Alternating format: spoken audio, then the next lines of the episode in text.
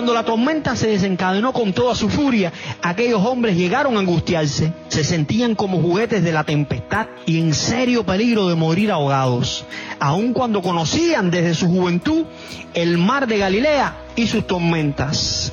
Esto nos enseña varias cosas. El Señor puso a prueba su fe en el ámbito de su vida cotidiana. Nos enseña que las tribulaciones y las pruebas de la vida nos muestran nuestra inutilidad e incapacidad aún en aquello que pensamos dominar bien. Nos enseña que finalmente estas situaciones nos quitan todo el orgullo y la autosuficiencia y sirven para traernos al trono de la gracia de Dios.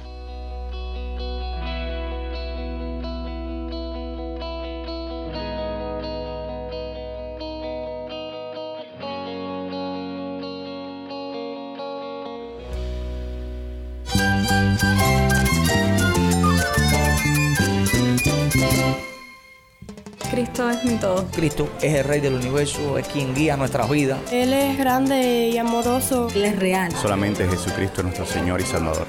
Es mía quien me fortalece. En Cristo Jesús hay esperanza, hay paz. Y nuestro Dios es un Dios de rescate.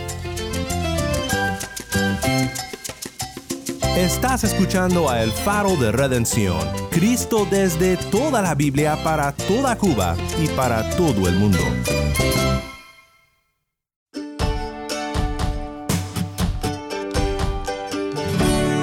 Un saludo, mi nombre es Yamil Domínguez, soy productor de contenido cubano para el Faro de Redención y desde La Habana te compartimos otra serie de predicaciones desde Cuba. En esta ocasión compartimos una nueva predicación desde la Iglesia Bautista del Cerro en La Habana. Esta fue grabada en febrero del 2021 y el predicador es el hermano Aliot González. Este mensaje está basado en el Evangelio de Marcos. Te animo a que busques el capítulo 4, versículos del 35 al 41.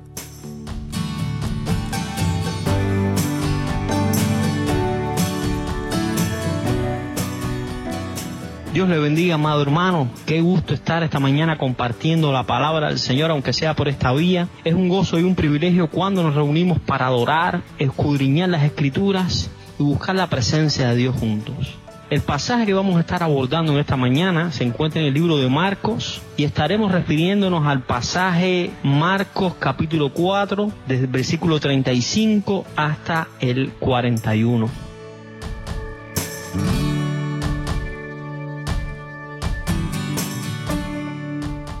Oremos, Señor y Dios, permite Señor que mediante la exposición de tu palabra podamos conocerte a ti y sobre todas las cosas ser impactados por tu gloria. En el nombre de Cristo Jesús. Amén. Primeramente vamos a hacer un pequeño bosquejo del contexto del libro de Marcos. El libro de Marcos comienza de esta manera, principio del Evangelio de Jesucristo, Hijo de Dios. Esas palabras iniciales del Evangelio de Marcos no solo declaran el propósito que hay detrás de su redacción, sino que podrían haber servido como su título original. Sin embargo, al igual que los otros tres evangelios, se ha conocido en la historia de la Iglesia con el nombre de su autor. A diferencia del Evangelio de Mateo, que se dirigió a una audiencia judía, o del Evangelio de Lucas, que fue redactado para un individuo en específico, para Teófilo, Marcos escribió para los creyentes gentiles de Roma. Está claro que la audiencia de Marcos no era una audiencia de judíos, como lo evidencia el hecho de que traduce términos arameos, ofrece explicaciones a costumbres judías, omite ciertos elementos de interés particular para los lectores judíos, como los registros genealógicos de Jesús, incluye menos referencias al Antiguo Testamento que los otros evangelios sinópticos y calcula el tiempo de acuerdo con el sistema romano como registro histórico divinamente inspirado y exacto de la vida y el ministerio del Señor Jesús, el Evangelio de Marcos se ha mantenido como una profunda bendición para innumerables cristianos a través de los siglos y como un poderoso testimonio para el mundo incrédulo. El objetivo de Marcos al escribir lo indica el primer versículo, dar a conocer el Evangelio de Jesucristo, Hijo de Dios. Dicho tema alcanza su punto culminante en la mitad de su obra de 16 capítulos. En el capítulo 8, en el versículo 29, Pedro respondió a la pregunta de Jesús, ¿quién decís que soy? Declarando Pedro triunfalmente, tú eres el Cristo. Esa confesión marca el punto doctrinal concluyente del Evangelio de Marcos.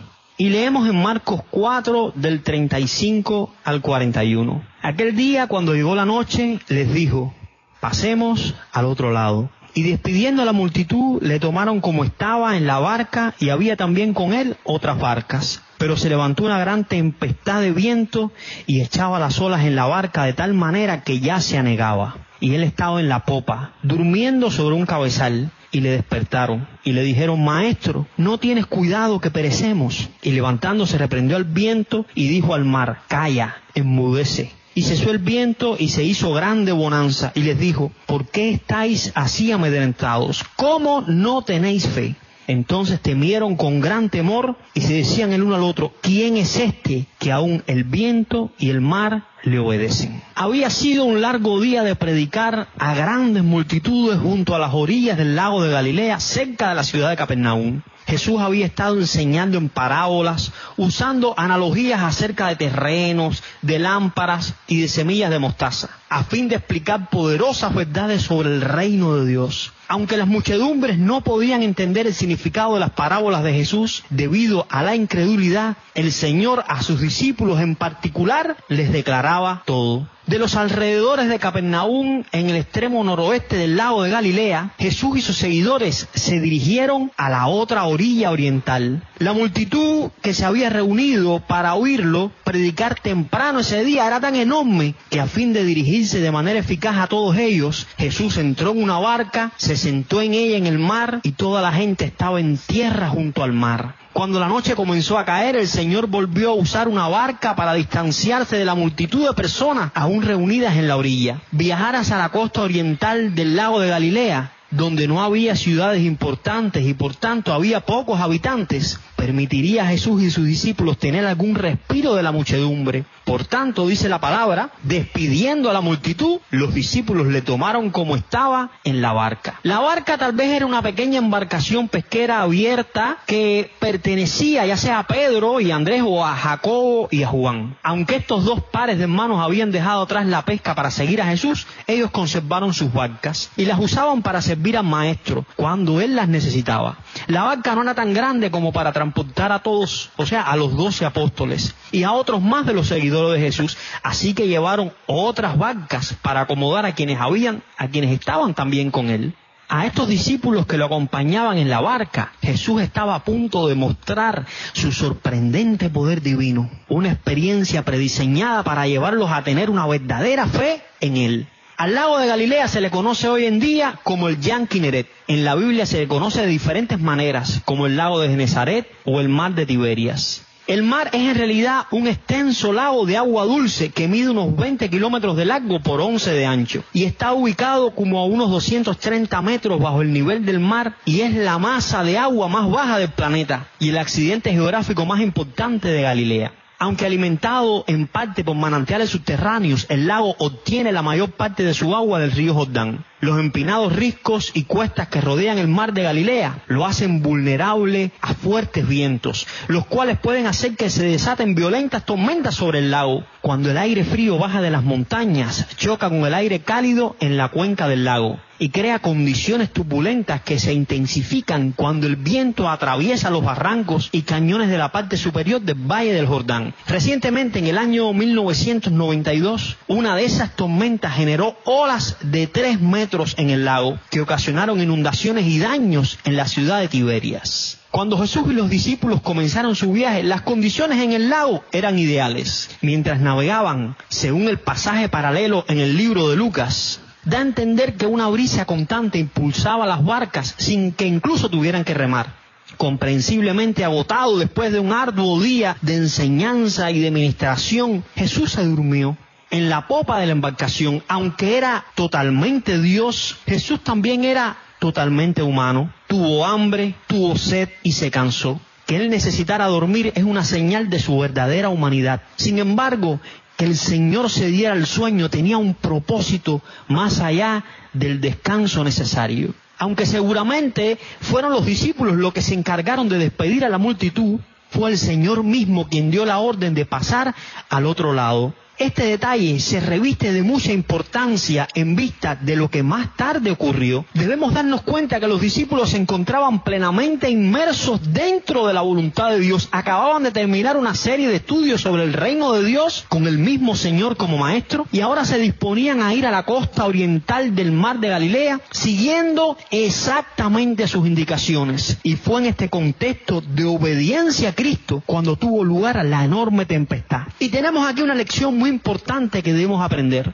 El hecho de estar andando fielmente en los caminos del Señor no nos librará de atravesar por las tormentas y tempestades de la vida. El Señor no promete continuos tiempos de bonanza a los suyos, ni que seamos librados siempre de experiencias amargas o de peligro, pero de lo que sí podemos tener seguridad en estas circunstancias es de dos cosas que el Señor estará con nosotros durante todo el tiempo y de que nada podrá impedir que lleguemos al cumplimiento de su voluntad, la cual es la mejor opción para el cristiano. La tranquilidad del viaje a través del lago terminó cuando de repente se levantó una gran tempestad de viento. El término griego utilizado, lailaps, que significa tempestad de viento, describe las violentas ráfagas de una fuerte tormenta. Marcos agrega el adjetivo griego megas, que significa gran, al sustantivo lailaps con el fin de reafirmar su descripción de la tempestad como un gran huracán. En su relato del suceso, en el pasaje paralelo del libro de Lucas, se informa que se desencadenó el viento en el lago hasta traspasar a toda velocidad las laderas y azotar con furia la superficie del agua. En el pasaje paralelo de Mateo se describe el violento impacto de la tormenta usando la palabra griega seísmos, de la que se deriva la palabra que usamos hoy, sismología.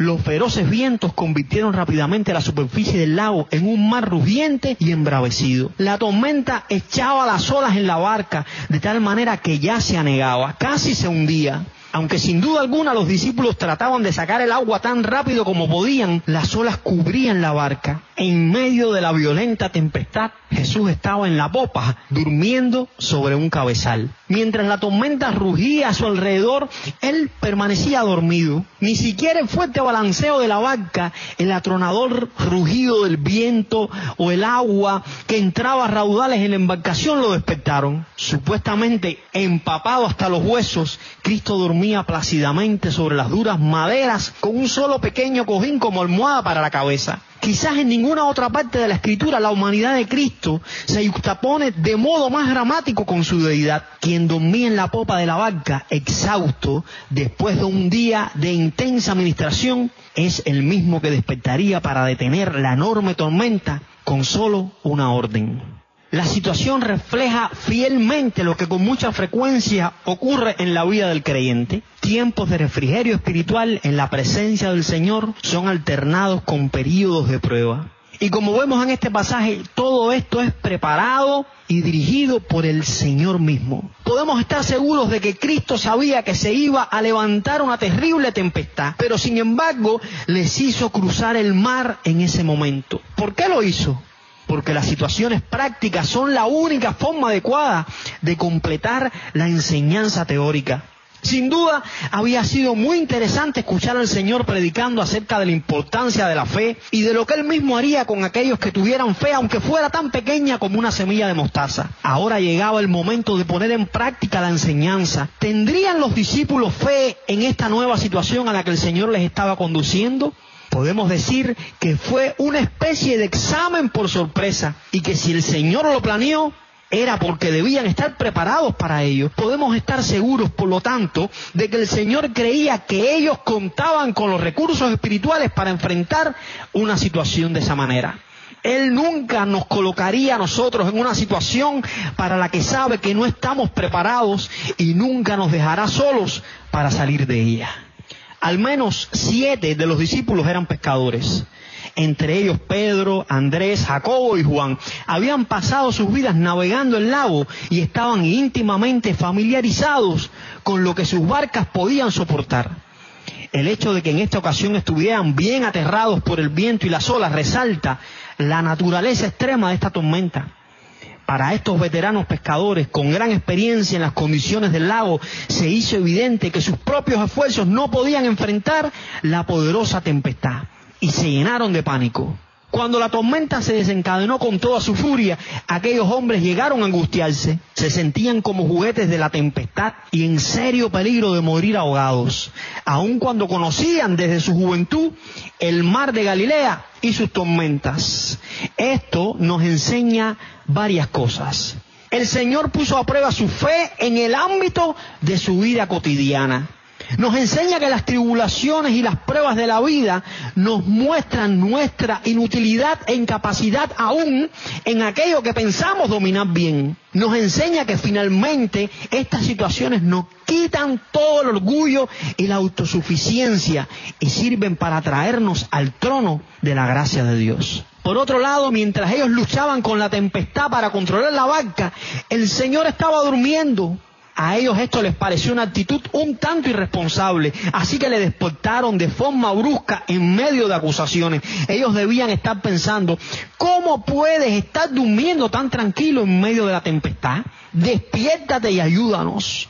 Algunas veces nosotros también atravesamos por situaciones difíciles y tenemos la impresión de que Dios no se interesa por nuestras dificultades, que no contesta nuestras oraciones y casi tenemos la tentación de pensar como Elías le dijo a los profetas de Baal, no estará dormido su Dios. Pero es interesante cómo Pedro entendió y enseñó lo que aprendió en esta y en otras muchas ocasiones. Escribió Pedro en Primera de Pedro capítulo 5 versículo 7, echando toda vuestra ansiedad sobre él porque Él tiene cuidado de vosotros. Según el comentario de Matthew Henry, los discípulos no tenían ninguna razón legítima para cuestionar el interés que Jesús tuviera por la situación de ellos. Habían sido testigos del poder divino de Cristo y lo habían seguido suficiente tiempo como para conocer el verdadero amor que les tenía. No obstante, en medio del terror, su fe y su determinación fueron reemplazadas por temor y duda.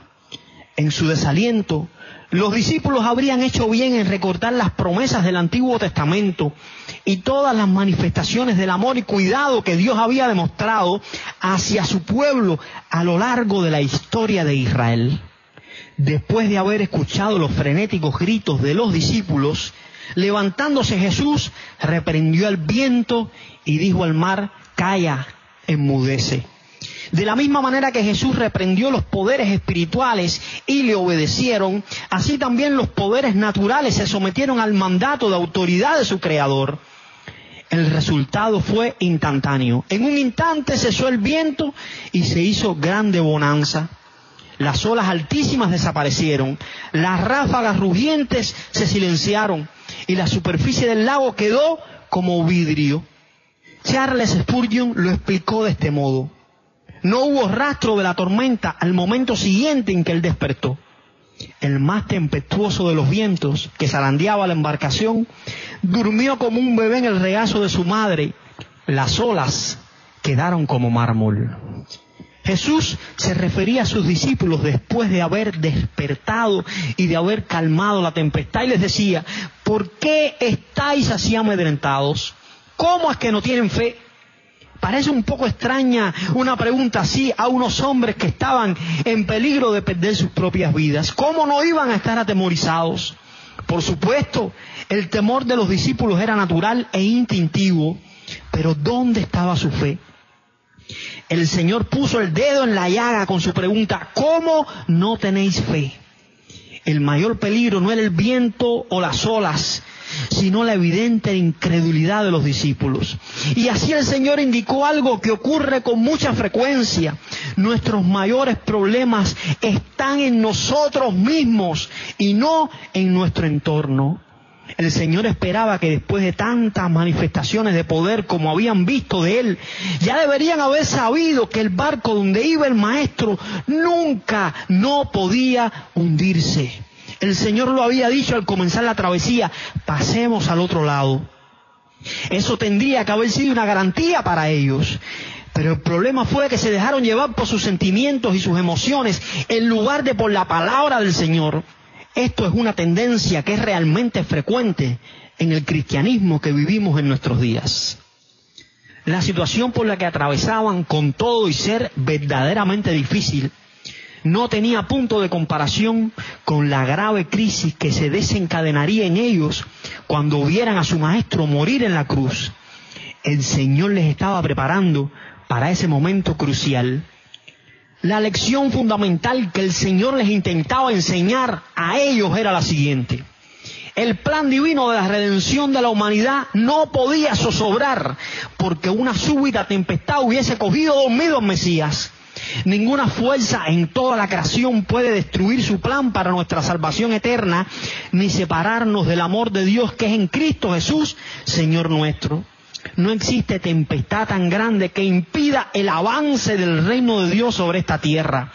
Y de la misma manera los planes asesinos de los judíos que llevaron a Cristo a una cruz tampoco podrían impedir que Dios completara su plan de salvación está claro que Jesús quiso enseñar a sus discípulos una lección fundamental, que podían confiar en Él hasta en las situaciones más peligrosas y desesperadas. Incluso después de la ascensión de Jesús se les debió recordar esa verdad. El autor de Hebreos les recordó a sus lectores, Él dijo, no te desampararé ni te dejaré. De manera que podemos decir confiadamente, el Señor es mi ayudador, no temeré lo que pueda hacer el hombre.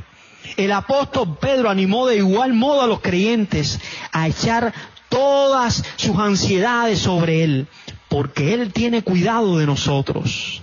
Al escribir a los romanos, Pablo expresó ese mismo tipo de confianza en la permanencia del amor divino. Estoy seguro de que ni la muerte, ni la vida, ni ángeles, ni principados, ni potestades, ni lo presente, ni lo porvenir, ni lo alto, ni lo profundo, ni ninguna otra cosa creada nos podrá separar del amor de Dios que es en Cristo Jesús, Señor nuestro. Los discípulos decían, ¿quién es este que aún el viento y el mar le obedecen?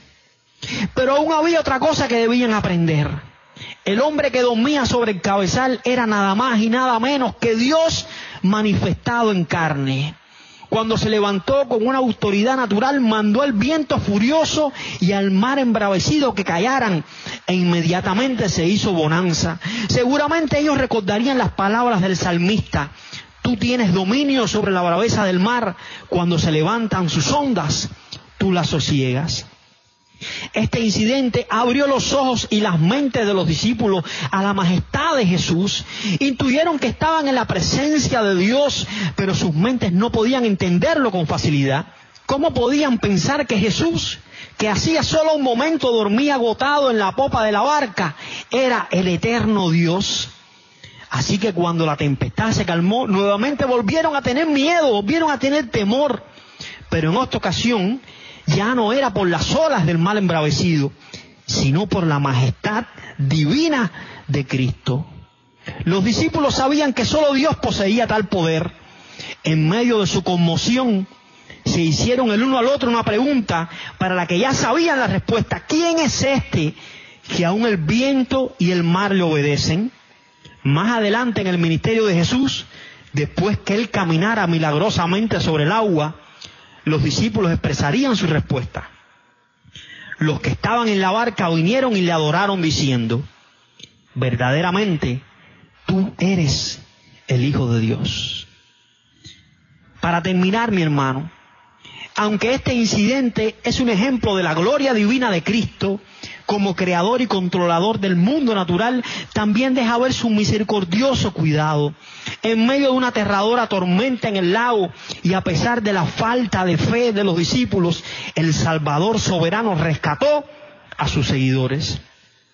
De manera igual y obvia los creyentes de hoy, tú y yo, pueden descansar con confianza en el hecho de que a través de todas las tormentas de la vida, el Señor estará dispuesto a liberarnos y es capaz de hacerlo. Es capaz de librar a quienes confían en Él. Eso no significa que los cristianos nunca enfrentarán sufrimientos, pero cuando los están sufriendo pueden descansar confiadamente en la promesa de Romanos que dice, y sabemos que a los que aman a Dios todas las cosas le ayudan a bien. Esto es a los que conforme a su propósito son llamados. Armados con esa perspectiva repleta de fe, los creyentes pueden obedecer el mandamiento de Filipenses capítulo 4. por nada estéis afanosos, si no sean conocidas vuestras peticiones delante de Dios en toda oración y ruego, con acciones de gracias, y la paz de Dios que sobrepasa todo entendimiento, guardará vuestros corazones y vuestros pensamientos en Cristo Jesús. El apóstol Pablo, quien escribió esas palabras, soportó muchísimos padecimientos en su ministerio con esa misma confianza. Por tanto, incluso cuando su vida llegaba a su fin, Pablo pudo declarar con decisión, el Señor me librará de toda obra mala y me preservará para su reino celestial. A Él sea la gloria por los siglos de los siglos. Amén. Y quiero terminar con el himno Nuestro Gran Salvador, que expresa las siguientes palabras. Jesús, que socorro en medio del dolor. Aunque sobre mí las olas rueden, aunque mi corazón partiéndose esté, Él, mi consuelo, ayuda a mi alma. Jesús, qué gran guía y guardián, aunque aún en lo alto la tempestad esté, las tormentas sobre mí y la noche me supere, Él es mi piloto, Él escucha mi lamento. Aleluya, qué gran Salvador. Aleluya, qué gran amigo. Salvador, ayudador, guardián, amante, hasta el final está conmigo. Que Dios te bendiga.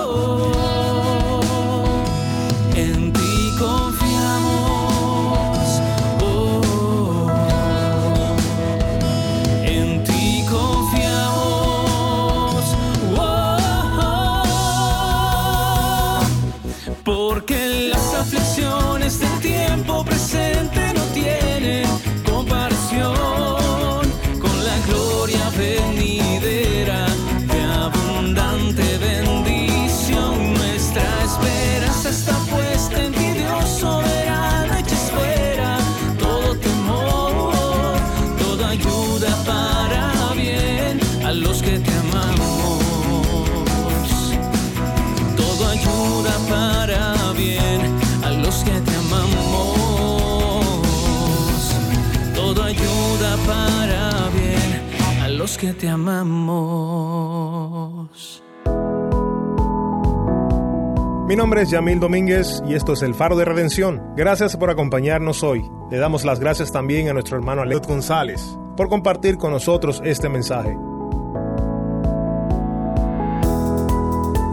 Estamos muy agradecidos por las emisoras que transmiten el faro para Cuba y para otros países. Si nos sintonizas fuera de Cuba, haznos saber por qué emisora y a qué horas nos escuchas. Nuestro correo electrónico es ministerio arroba el faro de redención.org. Nuevamente nuestro correo electrónico es ministerio arroba el faro de redención.org. Además, si estás fuera de Cuba, te invito a que consideres apoyar a El Faro en nuestra misión de alcanzar a Cuba y al mundo con el mensaje de Cristo desde toda la Biblia y con la voz del pueblo de Dios en Cuba. Para más información sobre este ministerio y sobre cómo tú puedes apoyar a El Faro, visita nuestra página web elfaroderedención.org. Y no te olvides de seguirnos en las redes sociales, Facebook, Instagram y Twitter. Solo busca El Faro de Redención.